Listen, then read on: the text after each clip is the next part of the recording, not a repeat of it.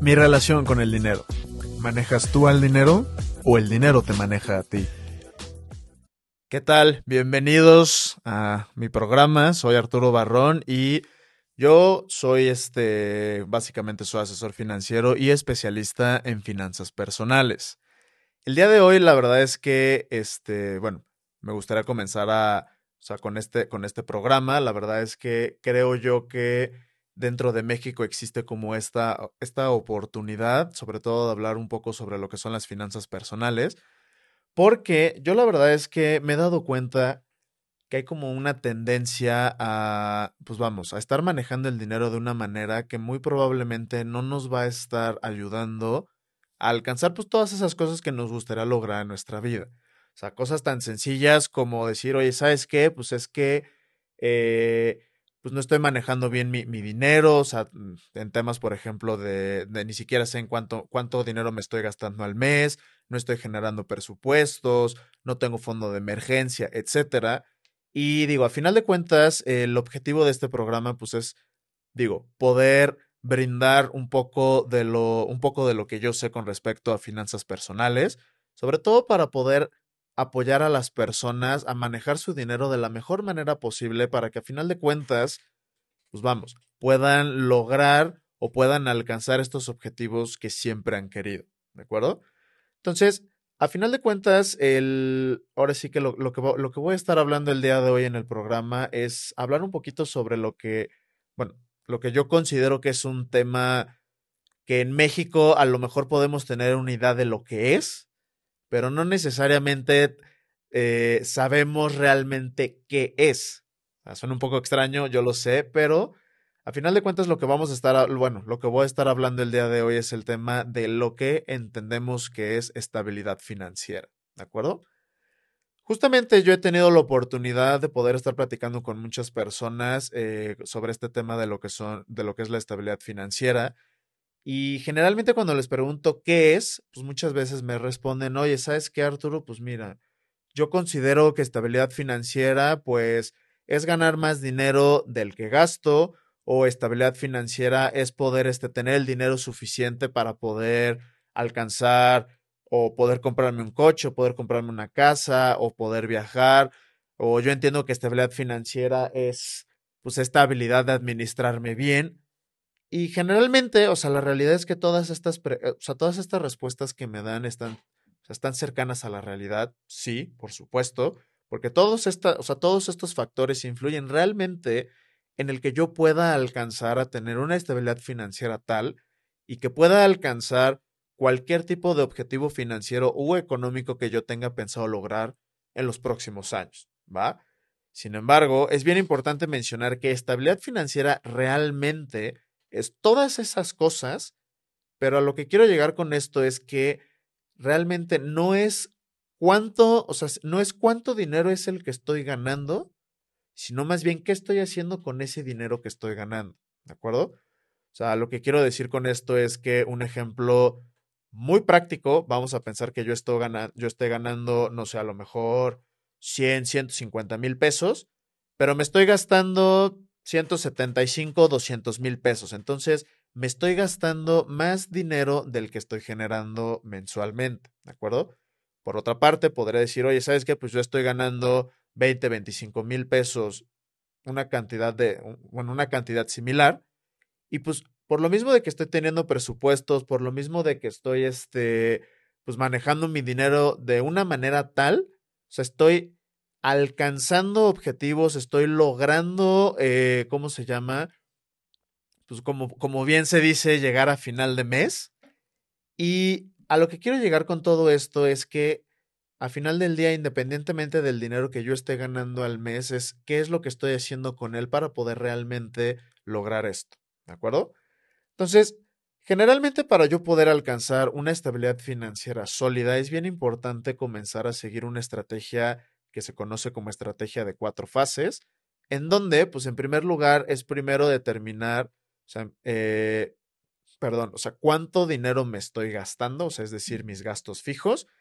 Y pues con gastos fijos me refiero a todas esas cosas que si, si yo no estoy pagando mes con mes, pues va a haber un desbalance económico importante. Es decir, Gastos fijos pueden ser, no, pues el dinero que me estoy gastando en gasolinas, el dinero que me estoy gastando en rentas, eh, en la despensa, en los servicios, inclusive cuestiones como Netflix, Spotify, Apple Music, este, todas las plataformas de streaming, de música, etcétera. Eso también se puede considerar directamente en gastos fijos, ¿de acuerdo? Pero bien importante que para poder realmente tener un orden en, en el tema de gastos fijos, pues es bien importante comenzar a generar un presupuesto. ¿Cuánto dinero me estoy gastando al mes, por ejemplo, en gasolina? Determinar un máximo y a partir de ahí apegarme a ese presupuesto. Lo mismo lo vamos a aplicar en el tema, por ejemplo, de, pues de que, por ejemplo, pudiera estar saliendo a comer a restaurantes todas las semanas. ¿Cuánto dinero me voy a gastar como máximo cada semana en ese aspecto? ¿De acuerdo? Entonces, esa será la primera parte en tema de, ¿cómo se llama?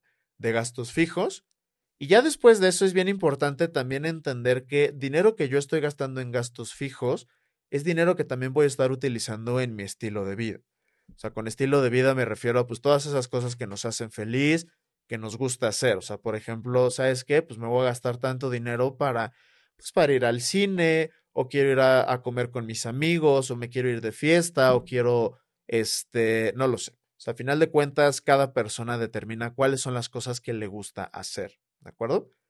En segundo lugar, ya que pues realmente sé en qué me estoy gastando mi dinero, o sea, pero realmente ya tengo un balance, ya sé eh, cuánto está entrando a mis cuentas, cuánto me estoy gastando, etcétera. En segundo lugar, es bien importante comenzar a separar una cantidad de dinero para tener un fondo de emergencia sólido, ¿de acuerdo?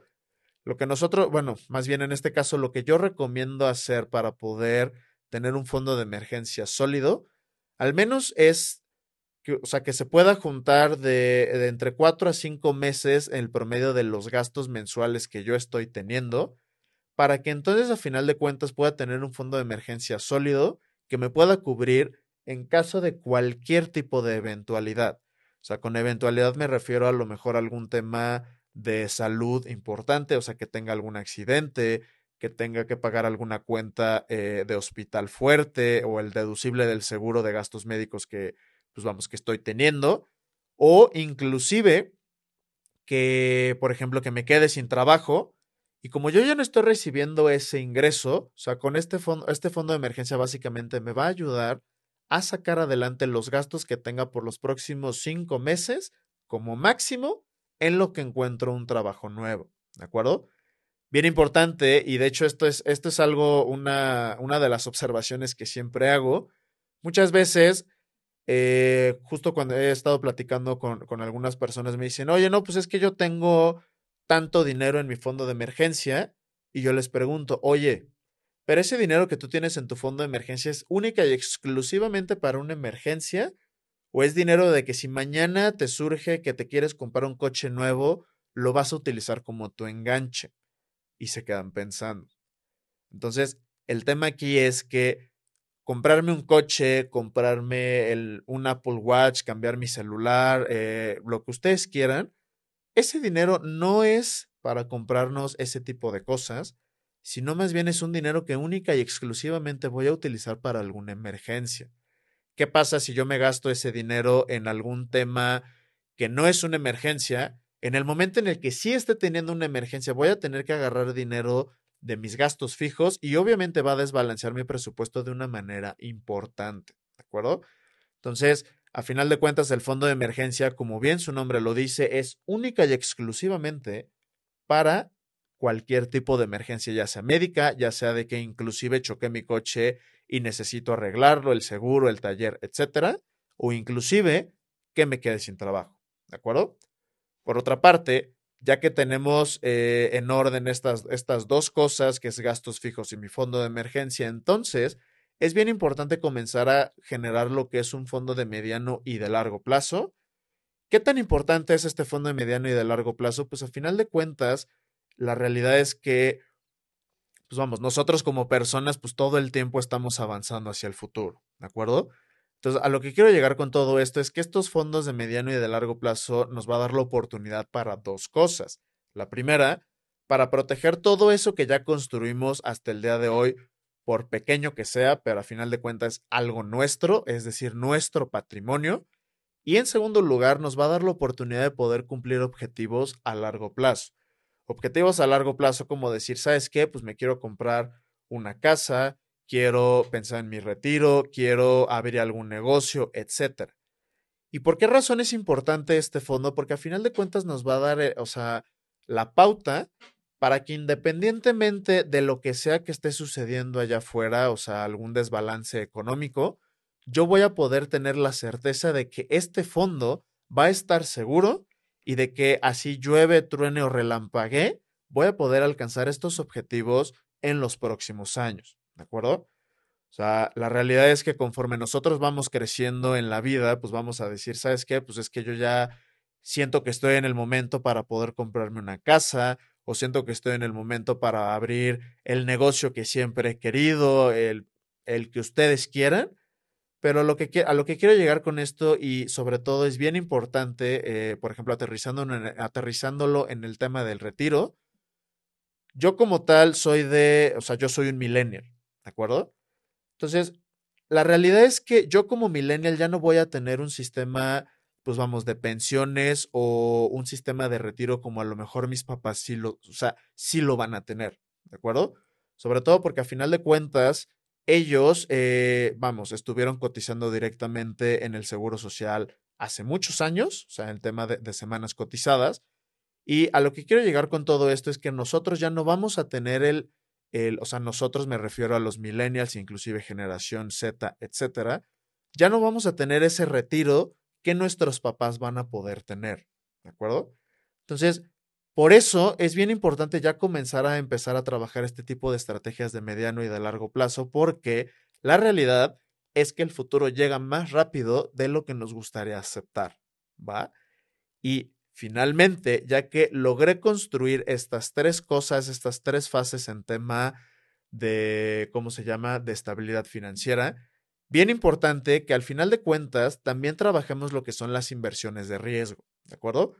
¿Qué son las inversiones de riesgo? Pues básicamente las inversiones de riesgo nos dan la oportunidad de poder, ahora sí, de poder tener este, beneficios a corto plazo. O sea, beneficios a corto plazo, por ejemplo, invirtiendo, eh, o sea, no sé, comprando acciones en casa de bolsa, en criptomonedas, inclusive que digas, ¿sabes qué? Pues quiero invertir tanto dinero en algún restaurante o en un antro o en Uber. O sea, la realidad es que la, las inversiones de riesgo, o sea, hay un abanico gigantesco de opciones, pero bien importante que al momento de yo hacer cualquier tipo de inversión de riesgo, ¿cuánto dinero quiero invertir? ¿Cuánto plazo es el que quiero, o sea, en el que quiero tener mi dinero en esa inversión? ¿Cuál es el rendimiento que me está ofreciendo? Pero sobre todo, ¿cuál es el riesgo que estoy dispuesto a asumir al momento de meter este capital en cualquier tipo de inversión de riesgo? ¿De acuerdo? Ojo, ¿por qué razón yo, yo mencioné eh, este tema de la, ¿cómo se llama?, de las inversiones de riesgo al final. Porque, por ejemplo, vamos a pensar que yo tengo, este, no sé, 200 mil pesos ahorita para poder hacer cualquier tipo de inversión de riesgo, o sea, con un rendimiento, vamos a ponerle del, del 20-22% anual más o menos. Pero por lo mismo de que es un rendimiento muy elevado, pues el riesgo obviamente va a ser un poco más grande, por supuesto.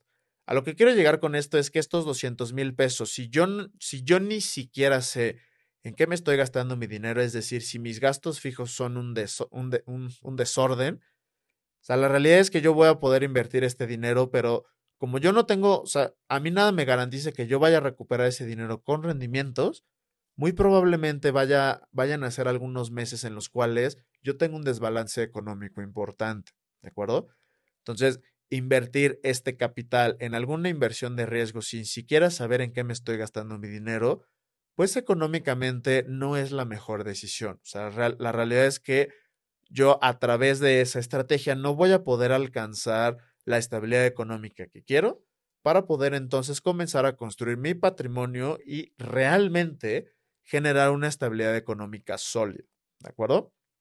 Entonces, a final de cuentas, eh, ya después de haber mencionado estas cuatro, ahora sí que estas cuatro cuestiones en tema de estabilidad financiera, es bien importante que nos comencemos a eh, nos comencemos a generar una serie de hábitos que a final de cuentas van a hacer que yo realmente pueda comenzar a, mover mi dinero de manera estratégica para que independientemente de lo que sea que esté sucediendo allá afuera, de pues que la inflación esté subiendo o de que a lo mejor la administración sea sea como fuere, o sea, a final de cuentas no importa o que haya una ¿cómo se llama? un tema de recesión económica, a final del día yo teniendo estas cuatro cosas en orden, o sea, no importa lo que esté sucediendo allá afuera, voy a poder alcanzar objetivos económicos que tenga a largo plazo.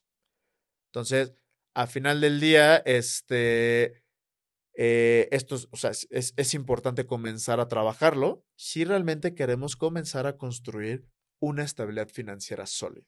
¿De acuerdo? Entonces, muchísimas gracias por escuchar mi, en mi primer capítulo y nos vemos en el siguiente episodio. Mi relación con el dinero. ¿Manejas tú al dinero o el dinero te maneja a ti?